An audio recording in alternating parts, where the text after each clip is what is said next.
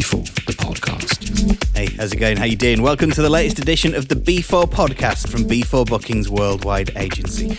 Every month we bring you an hour of exclusive house and tech from some of the biggest underground DJs on planet Earth. And for this episode we're going to be checking in with the awesome Pushmann.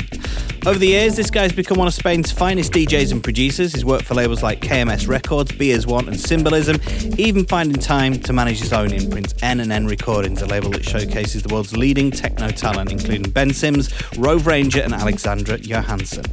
He's about to drop a double vinyl album on Matterwave featuring remixes by Kowalski, Headfront Panel and Jerome Search, an EP on Shlomi Aber's label Be As One, and he's also just been signed to the legend Jeff Mills label Axis with the Formation Present. With huge support from masters of the scene, including Truncate, Laurent Garnier, and Mark Broom, it is a real pleasure to have this artist on the show. So let's check him out. An exclusive mix only for the B4 podcast, courtesy of B4 Bookings Worldwide Agency. This is Pushmann. B4, the podcast.